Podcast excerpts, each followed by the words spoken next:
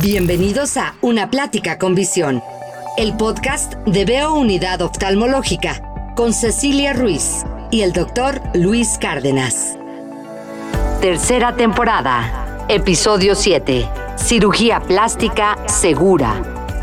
Un placer estar con ustedes nuevamente en Una Plática con Visión, el podcast de Veo Unidad Oftalmológica con Luis Cárdenas, doctor Luis Cárdenas una servidora Cecilia Ruiz en este episodio número 7 de la tercera temporada. Hoy hablando de cirugía plástica segura, tenemos una gran invitada. Antes que nada, Luis, ¿cómo estás? Bien, Ceci, ¿tú cómo estás? Yo muy bien y muy contenta con la invitada que tenemos el día de hoy. Súper, aparte vas a ver qué calidad. Así es, la doctora Sandra Edith Figueroa Jiménez, ella es cirujana plástica certificada por el Consejo Mexicano de Cirugía Plástica Estética y reconstructiva. ¿Cómo estás, Sandra? Yo muy bien, con un placer de acompañarlos también. Hoy vamos a platicar acerca de procedimientos estéticos, de quién debe realizarlos y además cómo saber que te estás poniendo en manos expertas. Así que, ¿qué te parece si damos inicio de una buena vez con este episodio? Platícame, ¿qué estudia un cirujano plástico? Bueno, te platico. La formación de un cirujano plástico, primero que nada, y que es muy importante, es una especialidad quirúrgica que lleva una formación de seis o siete años en, en medicina, depende de la escuela, tres o cuatro años en cirugía general y por último, cuatro años de cirugía plástica, estética y reconstructiva. Por lo tanto, pues es una formación mínimo de 12 a 13 años para poder hacer esta especialidad. Sandra, hay quien piensa, ya lo hemos platicado muchas veces, que cualquier médico puede hacerte un procedimiento estético pero yo quiero que tú nos digas qué especialidades pueden hacer cirugías plásticas. Pues bueno, si nos, remontamos a qué es plástica, plástica es una especialidad que se encarga, plástica como tal significa moldear, formar. Entonces, pues cualquier especialidad quirúrgica que pueda moldear o formar para cambiar la forma y función del cuerpo, podría realizar una cirugía plástica como tal, pero creo que ahí está un poquito corto el término, ¿sí? Sí, no, más bien yo lo que me refería es porque sabemos que hay gente que no es cirujano plástico, pero que realiza procedimientos. No estoy hablando de estético, estoy hablando de cirugía plástica, quien hace blefaroplastías o que hace otro tipo de situaciones. Entonces, tú dirías que un cirujano plástico, obviamente es el que es el especialista, pero un otorrino, por ejemplo, puede hacer una cirugía en nariz.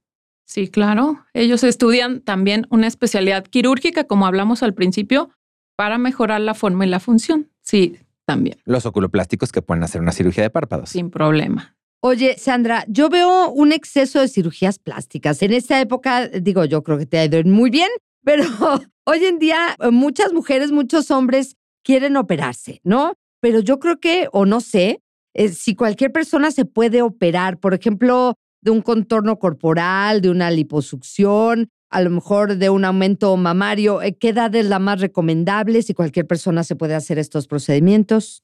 Pues habitualmente hablando como tal de cirugía plástica estética, lo ideal es que sea un paciente sano, un paciente sano corroborado por su historial clínico y obviamente con ciertos laboratorios que nosotros solicitamos.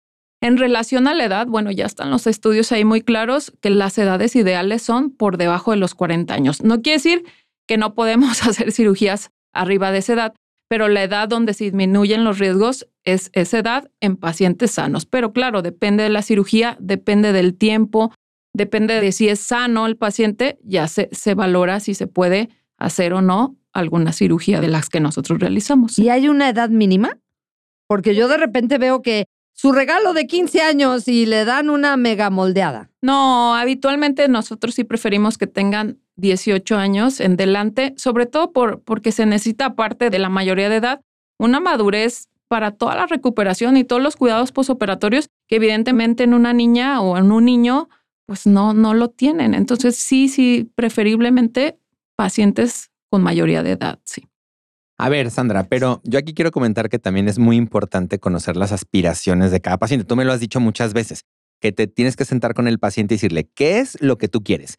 Y a veces tú misma me has contado que dices, no, esto que tú estás buscando, yo no te lo puedo dar, ¿no? Porque en el caso de nosotros que hacemos párpados, hay gente que pide cosas que no se van a lograr. O sea, que nos dice, no es que yo además quiero que la cara se me vea lisa. No, espérame, eso no lo vamos a hacer con los párpados. Eso me dijiste, Luis. Sí, claro. ¿Por qué lo operaste? ¿Por qué lo operaste? pues justo por eso hay médicos que garantizan estos resultados y muchas veces nos hemos puesto a ver fotos juntos que decimos, ve nomás este resultado que no está. A ver, la cirugía es plástica estética, que no se ven nada estéticos, ¿no? Sí, claro. Yo creo que si algo un cirujano plástico estético no puede garantizar es un resultado. Debe de garantizar los medios para tener los mejores resultados posibles, pero jamás puedes garantizar un resultado específico porque cada cuerpo es diferente, cada cicatrización es diferente, cada paciente es diferente. Entonces, jamás se puede garantizar un resultado en nuestra especialidad. Sandra, explícanos qué sería para ti una cirugía plástica segura. Fíjate que ahora estamos nosotros en ese tema, tenemos ahora muchas pláticas sobre ese tema. Nosotros, bueno, se nos dice que estamos yendo hacia un lugar como tenía la aviación hace 60 años, que tuvo que hacer muchísimas modificaciones en los protocolos para disminuir riesgos. Al disminuir riesgos, pues obviamente la posibilidad de éxito y obviamente la disminución de la mortalidad es lo que estamos buscando. Creo que esto enfoca tres cosas principales. Uno, que sea un cirujano plástico estético certificado. Dos, que se opere en clínicas o en, en mejor caso en hospitales que tengan todas las garantías de un tercer nivel. Y por último, que sea el paciente elegido y el procedimiento elegido adecuadamente. Teniendo esas tres cosas, creo que nos vamos a una cirugía plástica un poco más segura o más segura. Pues. ¿Qué es una garantía de tercer nivel? Un hospital de tercer nivel son los hospitales que tienen todos los recursos para responder ante una posible complicación. Eso nosotros es un hospital de tercer nivel, ¿sí? Sí, primer nivel son clínicas de atención primaria, como digamos una clínica de medicina familiar. Un segundo nivel son hospitales que tienen especialidades, digamos, truncales, como poder ser cirugía general, ginecología obstetricia, pediatría y medicina interna. Y ya los hospitales de tercer nivel son los hospitales que tienen todo, una terapia intensiva, especialistas de otro tipo, son hospitales grandes que garantizan resultados. Pero a ver, ¿cómo saber que el doctor que te está proponiendo un procedimiento es el experto en esa área? Los pacientes a veces no saben que un médico necesita una certificación y a mí me lo han dicho, ¿cómo? Hacen un examen para certificarte y nosotros, bueno, yo sí digo, híjole, o sea, y tú sabes todo lo que batallamos para estudiar y para pasar ese examen, porque no es un examen fácil, es un examen más difícil que el que hacemos para entrar a la especialidad. O sea, el examen que haces para certificarte es más difícil que el que haces para entrar. Entonces, ¿tú cómo demuestras esa certificación? Ahí pusiste tu diplomita de ser. Yo sí, pues, pero tú sí lo pusiste. ¿no? no, claro. De hecho, es muy interesante que ahora cada vez los pacientes están más informados sobre este tema. Entonces, como tú sabes, todos los que somos especialistas tenemos un consejo que avala que tenemos los suficientes conocimientos, las suficientes habilidades y la suficiente destreza para hacer cierto tipo de cirugías. Entonces, en el caso de la cirugía plástica, existe el Consejo Mexicano de Cirugía Plástica, Estética y Reconstructiva. Ese es el que avala que tienes esta formación. Entonces, ahora en todas las redes sociales, en Internet, puedes tú buscar a tu cirujano y ahí te dice si pertenece a este consejo o no y si tiene la formación que se te está platicando, ¿no? Que, ojo, a ver, hay quien puede sí tener la especialidad, porque son dos cosas diferentes. Tú puedes haber tenido la especialidad y tu título universitario y tú buscas en la Dirección General de Profesiones que exista ese cirujano y sí, pero otra cosa es que esté certificado. O sea, sí pudo haber hecho la especialidad y no haber pasado el examen del consejo o no haberlo presentado nunca. Y si es cirujano plástico, si estudió, si tiene su título, pero no está certificado. El hecho de decir estoy certificado porque en un tiempo la Asociación Mexicana de Cirugía Plástica les empezó a hacer a ustedes fotos de soy certificada, estoy certificado por el exceso de profesionales que hacían procedimientos estéticos sin serlos, ¿no? Una cirugía plástica segura, hablabas, supongo que no está exenta de complicaciones. No, yo creo que ninguna cirugía está exenta de complicaciones. Entonces, te digo, lo que ahora buscamos nosotros es garantizar los medios para que esa cirugía llegue a buenos resultados y disminuir al máximo el número de riesgos. Pero no podemos decir cada cirugía, incluso nosotros por procedimiento, porque cada procedimiento en específico tiene sus propios riesgos, hacemos un papel que se llama consentimiento informado, donde les platicamos desde la consulta y obviamente antes de entrar a quirófano las posibles riesgos que pueda tener esa cirugía y ellos deben de tener el conocimiento y obviamente aceptar y firmar, pues que esperemos que no pase, pero siempre hay un porcentaje, por más mínimo, que pueda pasar alguna de estas circunstancias, ¿no? Te llegan muchos de esos pacientes porque vemos de repente programas de televisión, Ahorita están como muy de moda los programas, confieso que los veo, y son muy divertidos, sí, ¿eh? Sí, eh, me, me gusta verlo porque dices, qué barbaridad, ¿cómo les pudieron hacer eso? Pobres personas, ¿no? Ah, pero de las Eh, complicaciones, De las ¿no? complicaciones, sí. Eh, te llegan muchos que, que tienen que... eh, Reoperarse. pre- ajá, de volver a operarse porque tuvieron complicaciones con alguien que no estaba certificado o con alguien que les prometió lo que no, etcétera. Sí, desgraciadamente ahora tenemos mucha intrusión en la especialidad, entonces, bueno, ahora hay incluso ni médicos que operan, o sea, ya hemos llegado a, ese nivel que ya no solo médicos, ni siquiera son médicos y están haciendo procedimientos. Sí, sí, sí tenemos casos secundarios o a veces hasta terciarios, pues que tenemos que valorar si podemos nosotros darles alguna salida y desafortunadamente cada, cada vez es más frecuente que se presenten este tipo de complicaciones. Yo creo que hasta tutoriales ven, ¿no? Vi un Sí, tutorial de no, cómo es en operar. serio, Ajá, es en y ya creen que pueden hacerlo. No, Nos- es en yo he visto en los comentarios de, de, Sí. de Sandra, bueno, de Sí. otros cirujanos plásticos que luego sigo yo en las redes y luego le ponen así gente. ¿Qué carrera se estudia para hacer cirugía plástica? O luego le preguntan, no, de veras. O sea, hay gente que piensa que es como estudiar, o sea, con mucho respeto, pero una carrera, por ejemplo, de cultura de belleza o de otro tipo, Cosmetología. cosmetología. O sea, este, no, o sea, la verdad es que hay un desconocimiento importantísimo de lo que es hacer un procedimiento estético. Entonces, si hay un desconocimiento de quién lo hace, pues tampoco no sabes en qué manos te estás poniendo, ¿no? Claro, y te digo, ahora sobre todo que también muchos pacientes buscan el precio más que el adiestramiento, pues también se ha prestado a que, a que se presenten más complicaciones.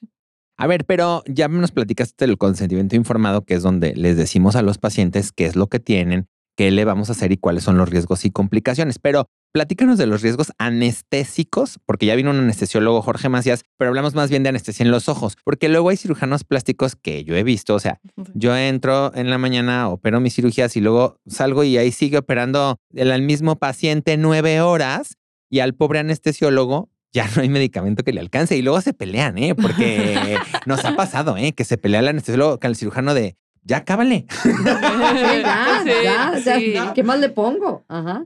Es verdad, ahora pasa mucho y, de- y desafortunadamente no hay un consenso general sobre ese tipo de situaciones. Nosotros tenemos la información y tenemos el conocimiento de tratar de realizar cirugías que no sean mayores a cuatro horas, pero a veces es elección del cirujano. Desafortunadamente todavía hay cirujanos plásticos que están haciendo estos procedimientos de 8 o 10 horas, pero te digo, esto ya está súper estudiado. Cirugías, hay que tratar que sean cirugías menores a cuatro horas.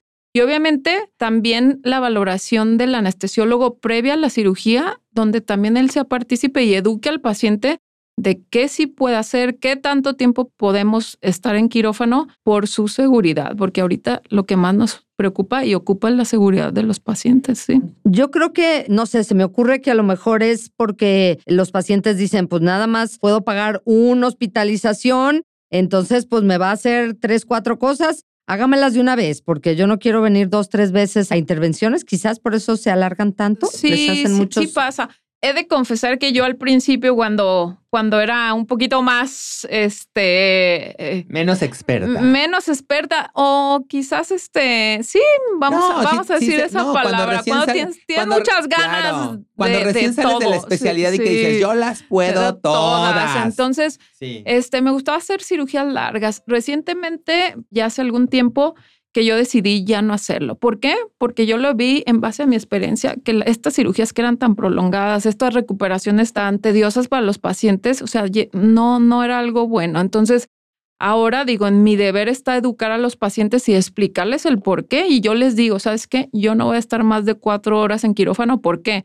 Porque está descrito que se aumenta siete veces las posibilidades de esta complicación, se aumenta tres veces las posibilidades de esta complicación y es una educación que tú les tienes que hacer ver. Y hasta ahorita, fíjate que me ha pasado dándoles toda esta información que todos los pacientes lo aceptan, porque obviamente en un tema estético jamás vas a poder cambiar la seguridad por algo que es meramente opcional o de gusto, pues. Sí, como por ejemplo la hemoglobina, ¿no? Que este, el, otro escuché un cirujano plástico que a lo mejor yo para operar a un paciente con dos es lo mínimo. ¿Tú con cuánto es lo mínimo No, que lo yo- operas? depende de la cirugía, evidentemente, porque hay sangrados diferentes, pero habitualmente nosotros nunca entramos con pacientes con hemoglobina abajo de 13, jamás, ¿eh? O sea, le subes primero la hemoglobina y luego lo operas. claro. Lo mandamos a estudiar si es que no sabe la causa de su anemia. y después, ya que está una hemoglobina adecuada, hacemos la cirugía. Eso es lo que se debe de hacer porque son cirugías electivas, o sea, de gusto para, o sea, para que se entienda, son cirugías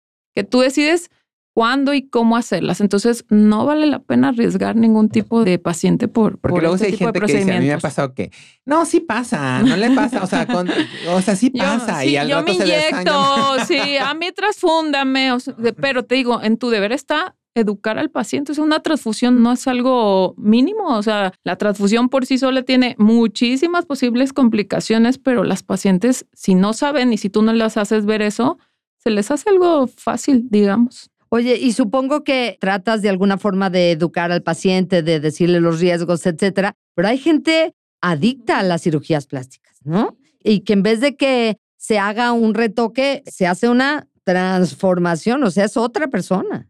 Sí, te ahora tenemos, un- incluso es un trastorno mental llamado TDC o dismorfia corporal. ¿Qué quiere decir? Es un paciente que ve un defecto mínimo o quizás hasta imaginario que lo, lo exacerba, o sea, que no le deja vivir en pocas palabras.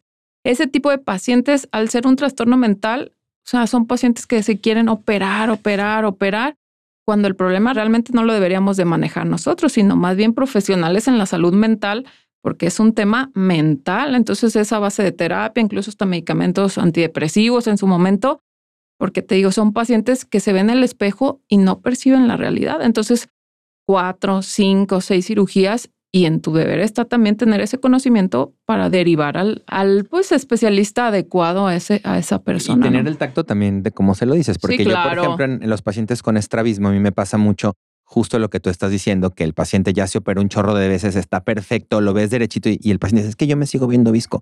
No, está súper bien, mira las fotos, o sea, ve el antes, ve el después. Claro. No, yo me sigo viendo mal, me sigo viendo mal. Entonces, él esos pacientes siempre van a buscar como, y siempre va a haber alguien, ¿eh? Siempre Sí. va a haber alguien que les va a meter mano. Bueno, es importante decir que los factores como el tabaquismo, el alcohol, los medicamentos controlados, los antidepresivos, los ansiolíticos, influyen en el resultado anestésico y quirúrgico, ¿no? Claro, claro, te digo, es tan importante la valoración preoperatoria, donde vemos lo que tú platicamos ya antes, expectativas, pero también el historial clínico de- del paciente.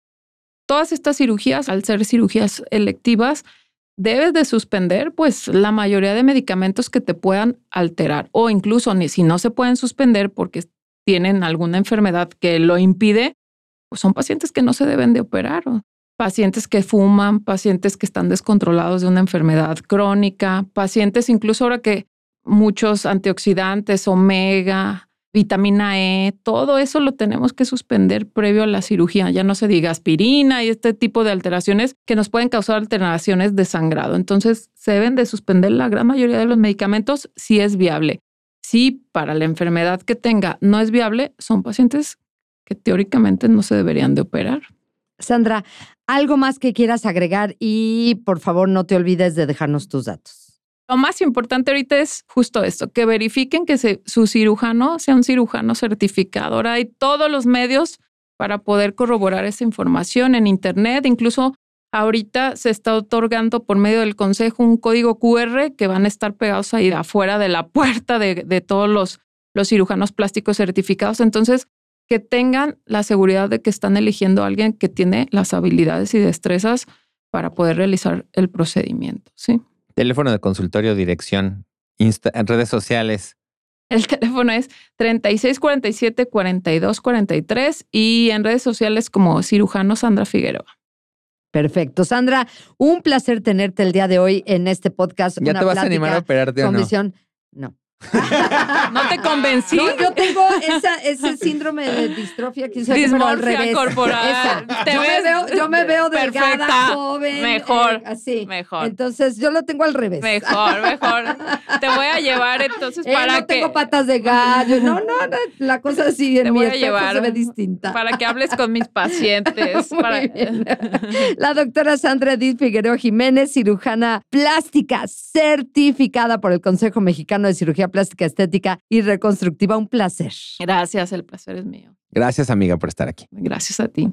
Escuchaste Una Plática con Visión, el podcast de Veo Unidad Oftalmológica, con Cecilia Ruiz y el doctor Luis Cárdenas. Para mayor información, consulta www.veosaludvisual.com o llama al 33 36 42 43 33.